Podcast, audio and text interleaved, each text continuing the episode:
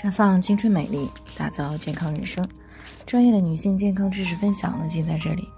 亲爱的朋友们，大家好。嗯，首先呢，还是要分享一下我们的联络方式。大家呢，可以在我们最常用的聊天软件当中呢，去搜索 PK 四零零零六零六五六八，关注以后呢，回复自测，进行健康自测，可以更有针对性的去了解自己的健康状况。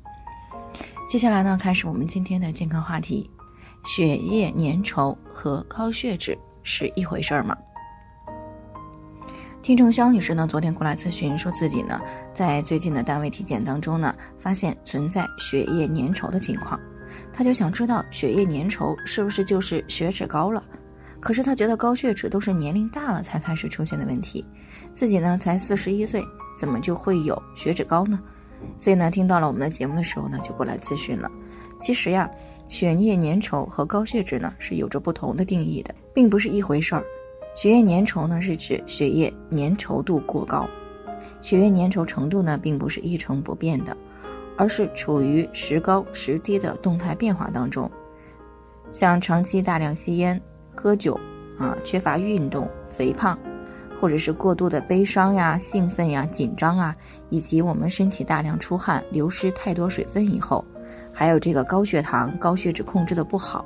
长期呢使用过辣、过咸、过于油腻的食物，这些呢都是会增加血液粘稠度的诱发因素。那血液粘稠之后呢，可能会出现早晨的头晕、晚上清醒、容易胸闷气短，啊，午饭以后呢犯困现象更为明显，还有可能会出现阵发性的视力模糊等现象。所以呢，当临床当中出现这些现象的时候，如果排除了贫血，那么就需要关注一下自己的血液是不是有些粘稠了，而高血脂呢是血液当中的甘油三酯、胆固醇过高，或者是高密度脂蛋白、胆固醇过低而造成的血脂异常。高血脂呢，虽然它的症状相对比较隐匿，但是呢也并不是无迹可寻。那临床当中呢，当血脂高出正常值以后呢，常常会有头晕，啊，皮肤出现黄色的纹路。指关节、手背、肘关节等这些部位呢，出现橘色、黄色、棕红色斑块或者是结节；手掌呢，出现橘红色或者是黄色的条纹等表现。那如果没有过度的用眼，也没有在有任何眼部疾病的情况之下呢，出现视力下降的症状，那么也是要警惕是不是高血脂的问题。除此以外呢，当出现小腿抽筋儿啊，通过休息补钙以后呢，也没有明显的好转，也要警惕是不是高血脂所引起的。那么一旦发现血脂出现了异常，是要及时的去进行干预的。因为呢，血脂长期的超标呢，是会加速血管的老化，会诱发动脉粥样硬化，进而呢出现冠心病啊、糖尿病啊、高血压、脑供血不足等一些心脑血管的问题。所以呢，血液粘稠和高血脂并不是一回事儿，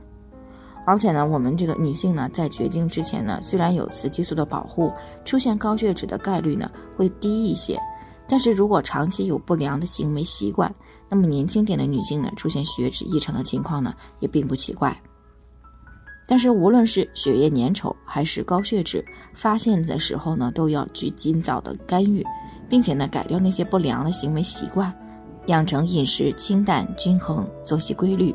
少熬夜、适当运动的好习惯。另外呢，由于体重超标呢，啊，既是血液粘稠的诱发因素，又是高血脂的诱发因素，所以呢，对于健康的威胁呢，也是加倍的。所以，如果自己的体重超标，那么最好是通过科学的方法，逐渐的恢复到正常的体重范围以内，以免呢，给健康留下一些隐患。那以上呢就是我们今天的健康分享，朋友们有任何疑惑都可以联系我们，那我们会对您的情况呢做出专业的评估，并且给出个性化的指导意见。最后呢，愿大家都能够健康美丽常相伴，我们明天再见。